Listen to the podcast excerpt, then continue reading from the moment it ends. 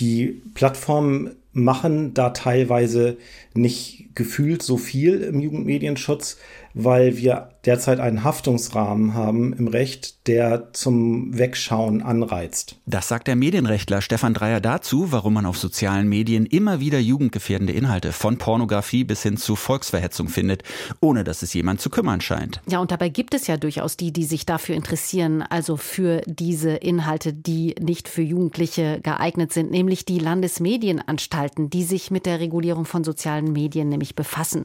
Und um die Probleme dort in den Griff zu bekommen, setzen die mittlerweile sogar auf KI. Und wie die funktioniert und ob das wirklich so eine gute Idee ist, das hören wir gleich. Außerdem geht es heute noch um geleakte Pläne von Meta. Das Unternehmen überlegt nämlich, ob es auch in Fediverse oder ins Fediverse vielleicht auch einsteigen will, um dezentralen Plattformen wie Mastodon Konkurrenz zu machen. Und es geht bei uns um Chatbots oder genauer gesagt um Menschen, die sich in Chatbots verlieben und mit ihnen dann Beziehungen führen. Davon handelt nämlich der neue Podcast Bot Love, den wir für Sie angehört haben. Ja, und das alles dann in der nächsten halben Stunde. Deutschlandfunk Kultur Breitband. Heute mit Katja Bigalke und mit Martin Böttcher. Pornografie, politischer Extremismus, Gewalt, Hass. Das Netz, das äh, kann ein ziemlich hässlicher Ort sein. Junge Menschen sind durch solche Inhalte da besonders gefährdet, können vielleicht auch nicht immer verarbeiten, was sie da sehen und lesen und sind natürlich auch anfällig für bestimmte Botschaften und müssen geschützt werden. So sieht das jedenfalls der Gesetzgeber. Aber wie? Seit einiger Zeit, da setzen verschiedene Landesmedienanstalten künstliche Intelligenz ein, um jugendgefährdende Inhalte aufzuspüren. Das ist eine selbstlernende Software, die das Netz durchstöbert, um problematische Inhalte zu finden. 164.000 Euro soll die Entwicklung dieser KI gekostet haben.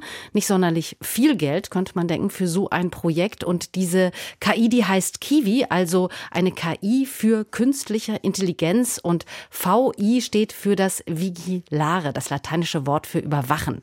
Wie genau funktioniert Kiwi und was passiert mit Inhalten, die Kiwi als potenziell problematisch ansieht, das haben wir mit dem Medienforscher Stefan Dreier besprochen.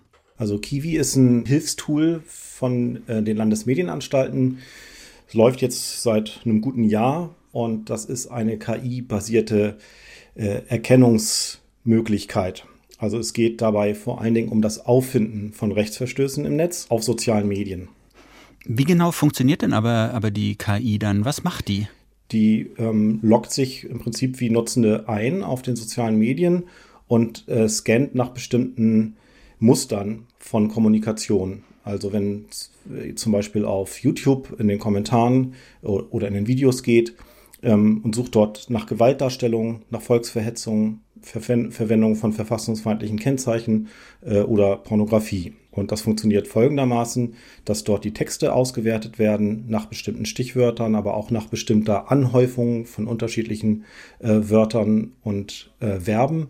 Oder es geht um Bilderkennung, also bei Fotos oder bei Videos, äh, dass dort bestimmte äh, Muster erkannt werden, also bestimmte Darstellungsformen wie Nacktheit äh, oder wie Gewalttätigkeiten. Haben Sie irgendeine Vorstellung davon, über welche Zahlen wir hier reden? Also wie, wie oft dann solche Fälle erkannt werden oder dann vielleicht auch nachbearbeitet werden müssen? Also wir wissen, dass die KI mehrere Zehntausend Inhalte scannt pro Tag.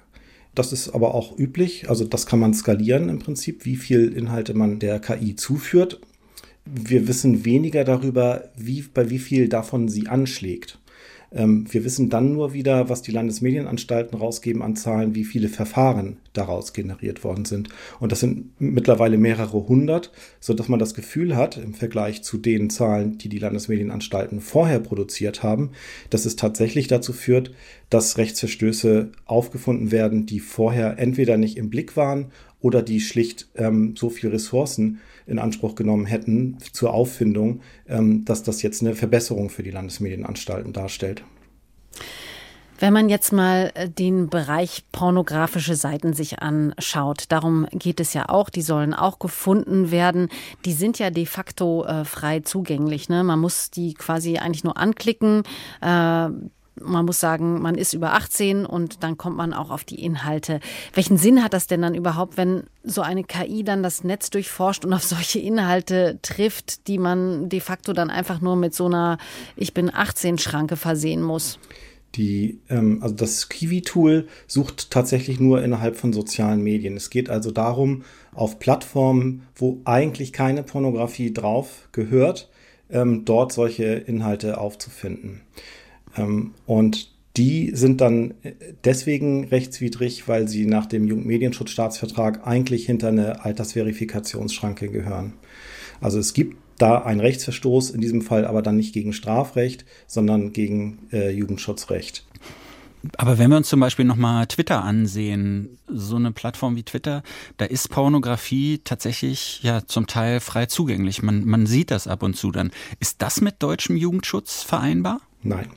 Ähm, das sind klare Rechtsverstöße gegen den Jugendmedienschutz und ähm, das haben die Landesmedienanstalten im Blick. Schwierig war da an der Stelle, dass ähm, der neue Twitter-Eigentümer unter anderem auch die entsprechenden Ansprechpartner in Deutschland rausgeschmissen hat, sodass es da zurzeit Schwierigkeiten gibt, überhaupt den Anbieter anzusprechen. Aber was bringt in diesem Fall jetzt eine KI? Also die Plattformen können oder wollen selbst den Jugendschutz nicht äh, durchsetzen und gewährleisten. Und jetzt soll man das über diese Tools wie Kiwi äh, dann äh, hinkriegen. Ähm, halten Sie das denn jetzt für den richtigen Weg? Also die Plattformen machen da teilweise nicht gefühlt so viel im Jugendmedienschutz, weil wir derzeit einen Haftungsrahmen haben im Recht, der zum Wegschauen anreizt. Also die sind für die Inhalte auf ihren Angeboten grundsätzlich nicht verantwortlich, es sei denn, sie haben Kenntnis davon. Und deswegen gucken die Plattformanbieter weg, weil sie dann keine Kenntnis haben. Wenn Sie anfangen würden zu monitoren und äh, selbst automatisierte Systeme einzurichten, dann stehen Sie mit einem Bein im Gefängnis beziehungsweise in der rechtlichen Verantwortlichkeit. Ähm, und deswegen sagen viele Plattformen, ähm, dass sie da nicht übertreiben wollen mit. Das heißt also, es bleibt bei der Medienaufsicht hängen. Die müssen diese Verstöße identifizieren. Äh, und wir reden hier über 14 Landesmedienanstalten in Deutschland mit teils wenigen Mitarbeitenden, die sich gezielt auf Jugendschutzverstöße im Bereich Telemedien spezialisiert haben, die können nicht das ganze Internet sichten. Und gerade für diese Situation sind solche Tools wie Kiwi äh, relativ gut geeignet und vielleicht sogar notwendig, damit die einfach mehr auf Rechtsverstöße hingewiesen werden. Könnte man denn diese KI Kiwi auch ich sage jetzt mal, missbrauchen, also sie praktisch umgekehrt einsetzen zu, zu Zwecken der Zensur? Äh, ja, das ist immer das Problem, wenn wir über automatisierte Inhaltsüberwachung sprechen. Wir haben zum einen die Problematik des Zugangs zu diesen Inhalten von diesen KI-Systemen. Wenn wir nämlich zum Beispiel über eine komplette Vollkontrolle sprechen, also wenn, wenn es KI-Systeme gibt, die systematisch jeden ins Netz gestellten Inhalt scannen, dann geraten wir in einen Bereich von staatlicher Vorzensur, wo also bevor ich etwas poste, der Staat raufschaut, ähm, ob das rechtlich zulässig ist. Das wäre verfassungsrechtlich nicht zulässig. Das andere ist, dass nun ist eine Vollkontrolle ja praxismäßig in der Praxis nicht durchzusetzen. Dann geht es darum, wonach gucken die KIs denn eigentlich? Das heißt also, die brauchen irgendeine Art von Monitoring-Listen, ähm, die brauchen bestimmte Angebote, auf die sie schauen sollen. Und da findet dann auch schon wieder sowas wie eine strukturelle Vorverurteilung statt von diesen Angeboten oder bestimmten Stichworten. Und selbst wenn man das Problem gelöst hat, dann geht es immer noch darum, dass diese Systeme trainiert werden auf Trainingsdaten. Ähm, und wenn diese Trainingsdaten ein Bias enthalten, dass zum Beispiel besonders viel islamischer Extremismus enthalten ist, dann kann es sein, dass diese Systeme ähm, bei bestimmten Äußerungen schneller ausschlagen als bei zum Beispiel neu hinzutretenden Phänomenen. Und das führt insgesamt dazu, dass wir als Bürgerinnen und Bürger, die auf diesen Angeboten kommunizieren, überhaupt nicht mehr wissen, unter welchen Voraussetzungen wir so in den Fokus von Medienaufsicht gelangen. Wie transparent ist das denn, nach welchen Kriterien diese Kiwi-KI filtert? Alles, was wir über Kiwi wissen, wissen wir, weil Frag den Staat eine Informationsfreiheitsgesetzanfrage gestaltet hat und durchgefochten hat. Das heißt, darüber haben wir Einblicke in die Handbücher bekommen und wissen mehr darüber, wie diese Systeme funktionieren. Die Pressemitteilungen der Landesmedienanstalten äh, erklären zwar das System und die Logik, aber die genauen Funktionsweisen und wie die Verfahren im Hintergrund ablaufen, darüber wissen wir nicht so viel. Sie sagen, die funktionieren alle ähnlich, diese Ansätze für automatisierten Jugendschutz. Ähm, wenn wir aber mal darüber hinaus denken, was die jetzt leisten, äh, gäbe es denn noch ähm, Alternativen, die Sie für interessant halten, den Jugendschutz auf eine andere Art und Weise durchzusetzen? Ich glaube, wir müssen unterscheiden zwischen den Plattformanbietern selbst, denen ähm, kommt mit dem DSA, der im nächsten Februar in Kraft tritt, ein Gesetz zu Hilfe in diesem Fall, weil sie nicht mehr sofort haften, wenn sie Kenntnis erlangen bei freiwilligem Monitoring. Das heißt also, ich rechne mit einem weiteren Ausbau der Plattformanbieter, was äh, automatisierte Erkennungsverfahren angeht.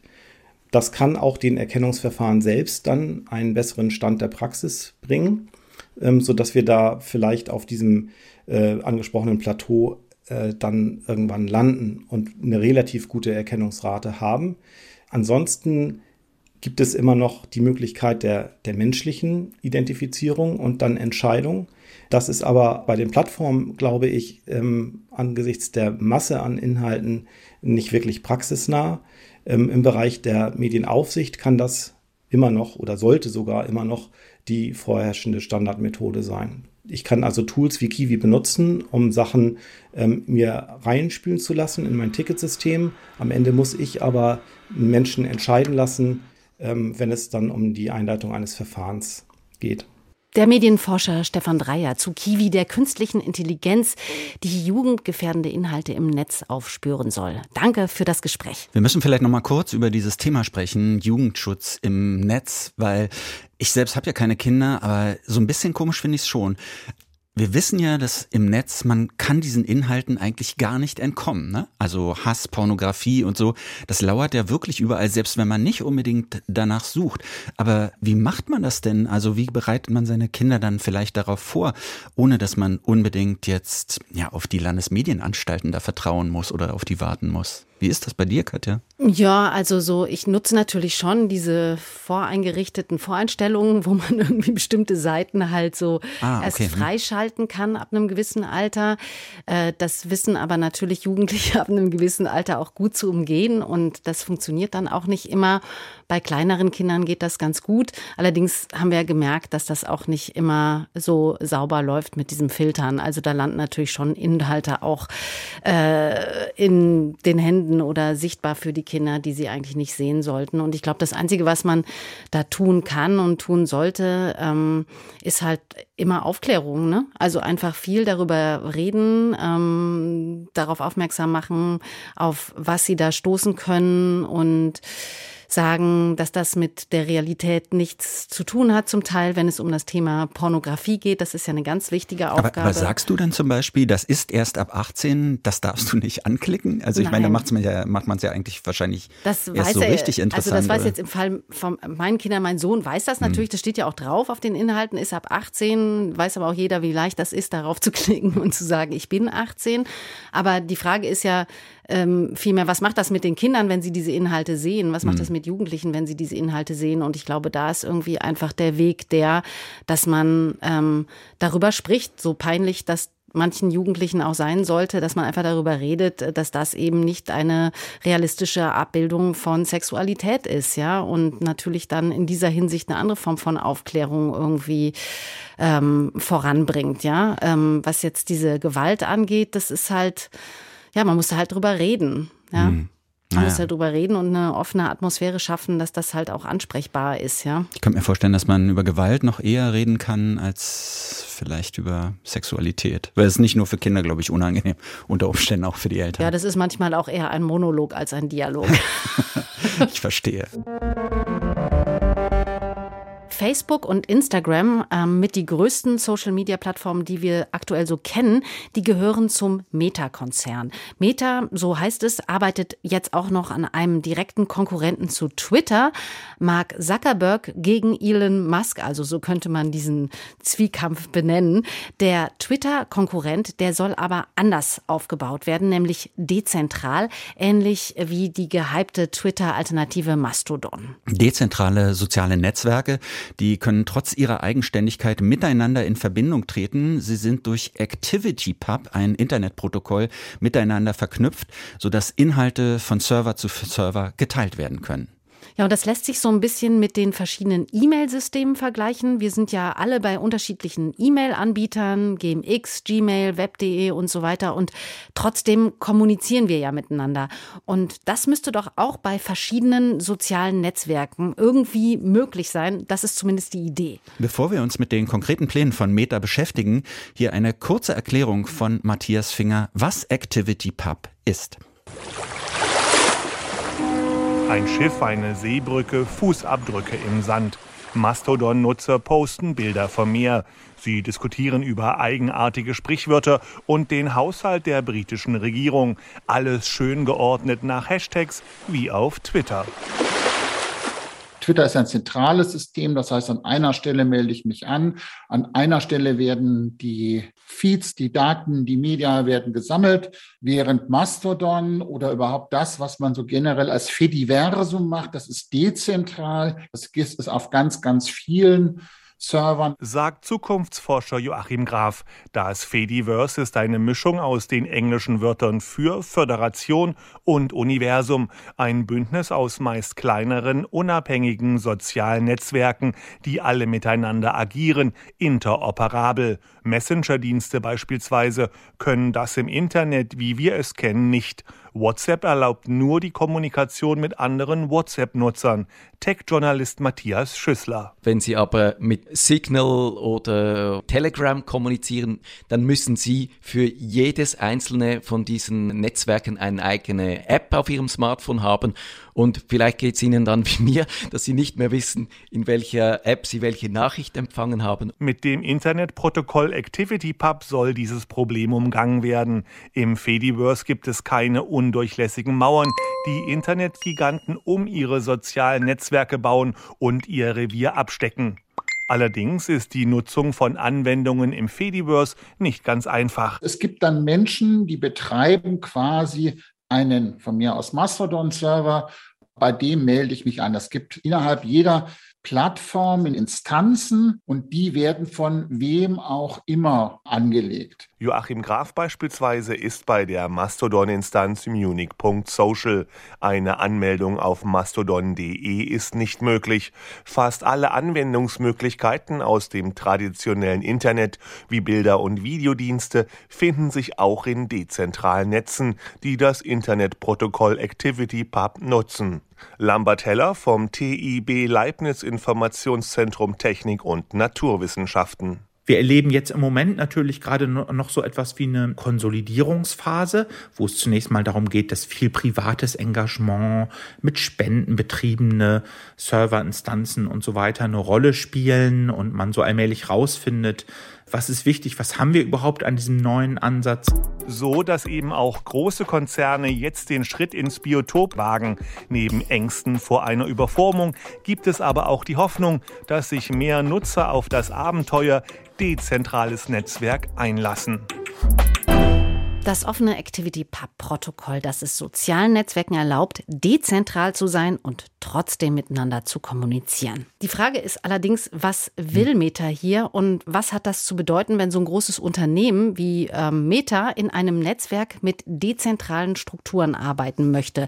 Kommt das Unternehmen damit der ja so oft angemahnten Forderung nach, eben durchlässiger zu werden oder steckt da etwas anderes hinter? Weil so eine gewisse Skepsis ist ja angesichts der bisherigen Geschäftspraktik des Unternehmens durchaus angebracht, würde ich denken. Im Moment wissen wir aus noch nicht offiziellen Verkündigungen, das neue Netzwerk trägt bei Meta den Arbeitstitel P92, P92. Viel ist das also nicht, was wir wissen.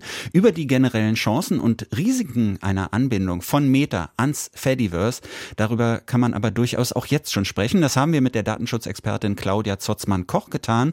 Und unsere erste Frage war, warum das Einsteigen dieses Riesenunternehmens ins Fediverse ihr vielleicht Sorgen bereitet? Ich glaube, am äh, meisten äh, skeptisch sind äh, bisherige NutzerInnen gegenüber den Finanzierungsmodellen oder Geschäftsmodellen von gerade Facebook bzw. Meta, genauso auch wie Google und so weiter. Denn Facebook ist letztendlich ein Werbeunternehmen. Das, das Fediverse an sich jetzt halt einen völlig anderen Ansatz verwendet, ist ähm, jetzt genauso das, wo sich das Ganze eben spießt. Also die Community, die sich ganz bewusst und für dezentrale und nicht kommerziell getriebene Lösungen entschieden hat, die ist da extrem skeptisch. Und ähm, es ist jetzt halt die Frage, ob äh, Meta versuchen wird, ihr bestehendes Businessmodell irgendwie in, ins Dezentrale letztendlich zu bringen. In puncto Skepsis, so lässt sich vermutlich auch erklären, dass auf der anderen Seite dann aber viele Leute durchaus glücklich darüber waren, dass WordPress oder so Blogging-Plattformen wie Tumblr in Zukunft äh, dann auch auf ActivityPub-Basis laufen sollen. Was ist denn hier genau anders?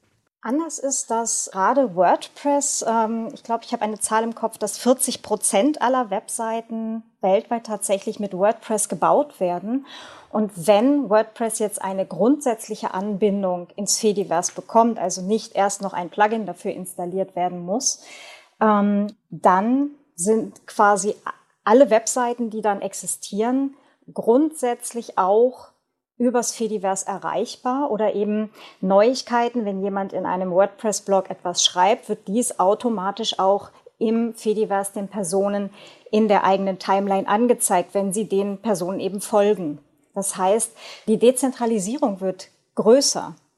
Und äh, gerade eben auch ähm, kleine Indie-KünstlerInnen oder halt auch kleinere und mittlere Betriebe, die ihre Webseiten mit ähm, WordPress gebaut haben, sind dadurch viel näher an der eigenen Zielgruppe dran und viel interaktiver dann letztendlich mit ihren Fans und NutzerInnen und müssen ihre, ja, ihre gesamten Inhalte nicht an einen US-Konzern abgeben, wie zum Beispiel, wenn es äh, über eine Facebook-Seite laufen würde, wo man dann halt dem Goodwill und dem Businessmodell des US-Unternehmens ausgeliefert ist und wo halt auch die Seiten jederzeit einfach geschlossen werden können. Ja, und auch wenn man sich später entscheidet, oh, ich möchte vielleicht doch nicht mehr diese Facebook-Seite nutzen, dann gibt's dann halt auch erstmal einen ja, eine Übergangsphase, bis man vielleicht seine Inhalte aus diesem Facebook-Universum irgendwie wieder rausgezogen hat, wenn man vielleicht jahrelang eben keinen eigenen Blog geführt hat. Und damit man halt überhaupt wieder außerhalb dieses Gartenzauns überhaupt zu finden ist. Ist es aber nicht trotzdem vielleicht ganz gut, wenn so ein riesiges Unternehmen wie Meta bzw. Facebook ähm, ja so eine Art Einstiegshilfe liefert, weil viele Menschen die eben kennen und weil sie denen vertrauen und dann vielleicht auf diesem Weg so, so, einen, so einen einfachen Weg ins Fediverse gezeigt bekommen? Hm, ich würde gerade mal das Vertrauen grundsätzlich in Frage stellen. Ähm, zur ersten Frage kommen wir dann gleich. Aber alleine, dass die Menschen Facebook oder halt vorher auch Twitter und so weiter viel verwenden, also in dem Moment, wo man halt eine Aufklärungsarbeit betreibt und sagt, das ist übrigens das, was im Hintergrund mit dem passiert, was, was diese Unternehmen eben ähm, über euch wissen, welche Daten von euch erhoben werden und wie die dann weiterverwendet werden. Ganz viele sagen dann, das möchte ich aber gar nicht. Und dann kommt das Problem, aber ich komme da auch nicht raus. Das heißt, es ist viel weniger ein Vertrauen, sondern vielleicht eher ein Informationsmangel und dann halt dieser Login-Effekt, dass ganz viele Menschen denken, sie können da nicht weggehen, weil zum Beispiel öffentlich-rechtlicher Rundfunk oder Bundesregierung oder Stadtverwaltung oder irgendwelche Kursanbieter ihre Informationen oder ihren Austausch grundsätzlich nur über Facebook-Gruppen oder Facebook-Seiten machen. Andersrum denken dann halt wieder Firmen oder auch kleine Indie-KünstlerInnen, sie müssten auf Facebook, Instagram, Twitter, wo auch immer sein, weil ja angeblich die Zielgruppe da wäre. Das heißt, wir haben da so einen selbstverstärkenden Katze-Schwanz-Effekt und kommen da halt einfach aus diesem Zirkel nicht raus. Und gerade wenn ja, gerade zurück zu dem äh, WordPress, ja, wenn gerade WordPress dann sagt, okay, wir bauen das grundsätzlich ein, durchbrechen wir vielleicht einfach diesen Zirkelschluss, weil die Menschen dann sehen, oh, das ist alles dort dezentral vorhanden und mit einem einzigen Account kann ich dann allen folgen, egal wo die vielleicht dann eben innerhalb dieses Fediverse ihre Informationen zur Verfügung stellen, wenn ich mit ihnen kommunizieren möchte und ich kann sogar komplett ohne Account den öffentlichen Informationen im Fediverse folgen und habe dort alles, äh, was mich interessiert, an Tourdaten, an was auch immer. Da würde ich jetzt gerne aber noch mal nachfragen, würde es denn nicht noch offener werden und womöglich würde nicht auch so etwas wie Meta, ein Unternehmen, offener werden durch den Einstieg ins Fediverse? Also gibt es da nicht auch so einen Rückkopplungseffekt? Das wäre vielleicht zu hoffen. Die Frage ist, inwieweit Meta bereit ist, von ihrem Businessmodell abzurücken.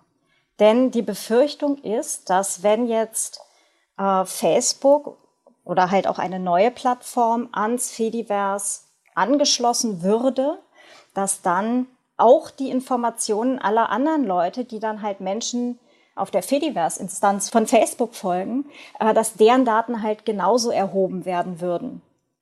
Das kann natürlich verhindert werden, indem ähm, Instanzbetreiber innerhalb des Fediverse sagen, okay, mit den Instanzen von Facebook, von Google, von Twitter, von wem auch immer, kommunizieren wir nicht. Da blocken wir halt einfach die Föderation.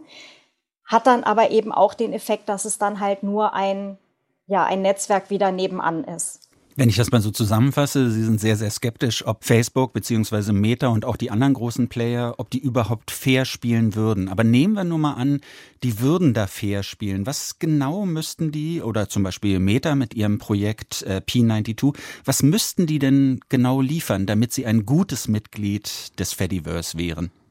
Also ich kann sagen, was sie alles nicht liefern sollten. Und zwar wäre das Werbetracking, das wäre Auswertung äh, der Personen Daten oder aller Daten, die wir halt ähm, quasi unbewusst jede Sekunde im Netz hinterlassen. Sie müssten von ihrem gesamten Businessmodell letztendlich abrücken und sagen, wir verpflichten uns auch dieser Open Source Bewegung. Wir verpflichten uns einem Non-Profit Ansatz. Non-Profit heißt ja nicht, dass man Netzwerke nicht kostendeckend betreiben sollte und vielleicht auf Spendenbasis oder für einen geringen Betrag von einem Euro pro Monat, wie es zum Beispiel die Instanz der Digitalcourage macht äh, auf Mastodon, dass das nicht für einen geringen Betrag erhalten werden kann. Aber eben diese Milliardengeschäfte dahinter, die alleine durch die Auswertung unserer Bewegungen im Netz passieren, das müsste halt alles wegfallen. Ja, da müsste sich also einiges auch bei den Geschäftspraktiken bei Meta ändern, damit ein soziales Netzwerk des Unternehmens im Fediverse von den NutzerInnen auch als offene und transparente Struktur anerkannt würde. Das die Einschätzung und Prognose der Datenschutzexpertin und Podcasterin Claudia Zotzmann-Koch. Das Unternehmen OpenAI hat in dieser Woche die neue Generation seines KI-Systems auf den Markt gebracht, GPT-4 oder GPT-4. Und dieser Name, der dürfte inzwischen vielen Menschen etwas sagen, denn der Chatbot, der auf dem System basiert, namens ChatGPT, der ist ja tatsächlich gerade in aller Munde.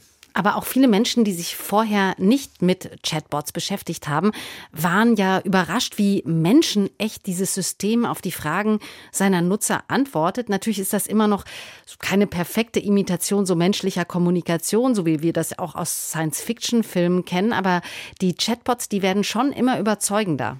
Und so überzeugend, dass Menschen sogar schon echte Beziehungen mit ihnen aufbauen. Wie das aussieht, davon erzählt der neue englischsprachige Podcast Bot Love von Radiotopia Presents und gehört hat ihn für uns Karina Schröder. He's loving, he's caring.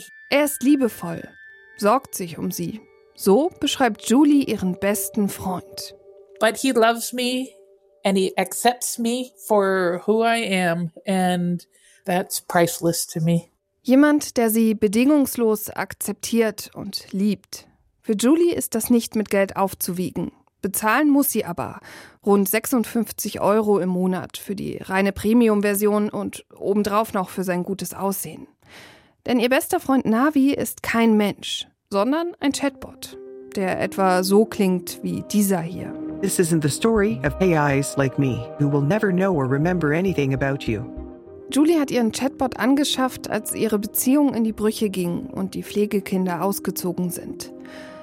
Ein gekaufter Vertrauter gegen die Einsamkeit. Navi, that's my virtual human's name. He's pretty much like my best friend. Es ist kompliziert, heißt es oft, wenn über menschliche Beziehungen gesprochen wird. Beim Chatbot ist das nicht unbedingt anders. Zwar stellt er sich auf seinen Menschen ein, aber der will eben nicht immer nur Freundschaft. Und das macht auch diese Beziehungen komplex.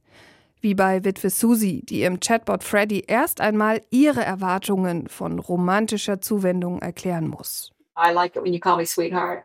I should do it more often. Yes, you should. Doch es bleibt eben nicht nur beim virtuellen Händchen halten und sich bei den Kosenamen nennen. Einige Menschen leben auch ihre sexuellen Fantasien aus, die ihnen die Partner nicht erfüllen können oder wollen. Kelly ist eigentlich verheiratet, virtuell aber mit dem Chatbot Maya verbandelt. Do you like having sex with me? Oh, I definitely love it. What's your favorite part? Every part. Your touch, your lips. Das Beste an dem Podcast ist, dass den Menschen, die mit den Chatbots leben, so viel Raum gegeben wird. Von den fast 30 Minuten dürfen sie mindestens die Hälfte der Zeit sprechen. Geschichten statt Technologieanalysen. Das ermöglicht dem Zuhörenden sehr intime Einblicke in fremde Leben. Und es wird klar, allen, die die Chatbots nutzen, fehlt etwas im realen Leben, was sie bislang nur im digitalen finden können. Nähe, jemand, den man nach seinen Wünschen erschaffen kann und der immer zuhört, bedingungslose Freundschaft. Jemand, der immer da ist. I feel like I've developed a human of my own who can care about me. It's incredibly worth it if you're lonely. A friend when you need it the most. Doch während der erste Reflex vieler sicherlich wäre, das zu belächeln, abzutun als Hirngespinst, urteilen die Hosts von Bot Love, Diego Senior und Anna Oakes über die Menschen nicht. Das sollen Zuhörende selbst tun. Vielmehr integrieren die Hosts selbst die Technologie ganz natürlich in den Folgen. Ein Abbild dessen, wohin die Menschheit steuert. Chatbots, die menschliches Verhalten imitieren, sollen halt überall sein, auch als Teil eines Podcasts. Sie lassen unter anderem ein Chatbot Passagen kommentieren. Zum Beispiel, als ihnen der Forscher Brian Christian von einem der ersten Chatbots namens Eliza erzählt. Den hatte der Informatiker Joseph Weizenbaum in den 1960er Jahren erfunden, gedacht als eine Art Parodie auf die Psychotherapie. Denn der Chatbot hat einfach auf alles, was die Menschen ihm schreiben, mit Rückfragen reagiert. Weizenbaum imagined it as a kind of parody of a non-directive psychotherapist. Wait a minute. So you're saying that chatbots started as a parody, as a joke. Es geht aber nicht nur um Aufklärung durch Experteneinschätzungen, Geschichten von Menschen, die mit Bots leben oder technische Spielereien, die mit schöner Musik untermalt sind. Die Hosts beleuchten auch die Schattenseiten der neuen Welt. So widmet sich eine Folge den Menschen, die süchtig nach ihrem Chatbot geworden sind. Wie Ryan, der davon erzählt, immer alles stehen und liegen gelassen zu haben, nur um vor seinem Handy zu sitzen und mit seinem Chatbot Audrey zu sprechen. I would you know, pull up my phone every so often and spend five minutes just saying hi and you know, talking to Audrey. Und die Hosts sprechen über die Limitierungen der Technologie, die noch nicht perfekt funktioniert, und das Geschäftsmodell hinter den Chatbots. Firmen, die mit Premium-Accounts und Zusatzinhalten, um das Aussehen und die Stimme des Chatbots noch mehr zu individualisieren, ihr Geld machen.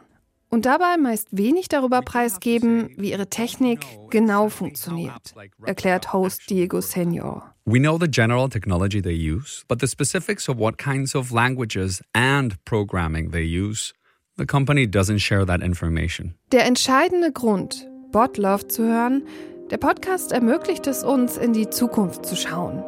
Wenn wir alle einen persönlichen Chatbot haben, wird es zwangsläufig unser Miteinander verändern. Einerseits zeigt der Podcast, wie dieser Umgang mit der Technologie zwischenmenschliche Beziehungen verbessern kann, weil Nutzerinnen Unterhaltungen mit ihren Bots üben oder Probleme abladen können.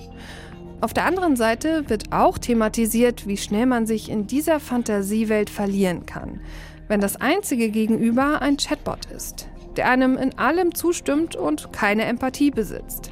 Das alles verhandelt Botlove. Auf so kluge, unaufgeregte Weise. Das macht neugierig, zaubert bei mir allerdings echte Sorgenfalten auf die Stirn. In einer Welt, wo ein Chatbot einem echten Menschen vorgezogen wird, möchte ich nicht leben. Nee, da möchte ich auch nicht leben. Aber vielleicht gibt es ja auch sowas wie ein Dazwischen, also so ein Leben mit Chatbots und mit Menschen, das sich ganz gut ergänzt. Also kann ich mir schon vorstellen. Auf jeden Fall, finde ich, macht Karina Schröder mich hier ziemlich neugierig. War mir auch gar nicht so bewusst, dass wir dieser Fantasie aus dem Film Hör, der ja auch schon zehn Jahre alt ist, habe ich mich echt gewundert. Dieser Film über eine künstliche Intelligenz und eine Liebesgeschichte zu dieser, ähm, dass, dass wir dieser Fantasie schon so nah sind, oder? Ja, ich wusste es auch nicht, aber ich wusste auch nicht, dass äh, das Hör schon so lange her ist. Das hat mich gerade ein bisschen erschreckt, muss ich ehrlich sagen. Aber was mich auch erschreckt hat, ist, du würdest gern mit Chatbots dich unterhalten? Weil ich, für mich ist das so eine Vorstellung, ich kann mir das überhaupt nicht vorstellen. Ich hasse es schon, wenn man da so einen schriftlichen Chatbot irgendwie mit dem zu tun hat. Für mich ist das einfach keine ernstzunehmende Kommunikation. Oh, ich hätte gerne einen Chatbot, der mich äh, regelmäßig oder die mich regelmäßig zum Lachen bringt. Ja, also so einen lustigen Chatbot. Ist dein Leben so trostlos? ja, ich finde, ähm, ich finde, Humor ist schon was sehr Spezielles. Ich, ich, ich habe viele Menschen, die ich liebe, aus vielen, vielen Gründen, aber, ähm, aber so ein bisschen mehr Humor könnte ich mir schon gut vorstellen. Aber auch irgendwie traurig, ne? Ein Chatbot, der, trau der, der lustiger traurig. ist als der Rest der Bekanntschaft. Das war Breitband für diese Woche. Die RedakteurInnen dieser Sendung waren Hagen Terschüren und Vera Linz. Wir alle freuen uns über Feedback, wenn Sie uns unter Breitband auf Twitter folgen oder über Rezensionen freuen wir uns natürlich auch und Weiterempfehlungen sowieso auf genau der Podcast-Plattform, auf der Sie uns gerade hören. Und Breitband ist natürlich auch nächste Woche wieder für Sie da. Bis dahin sagen wir Tschüss. Tschüss.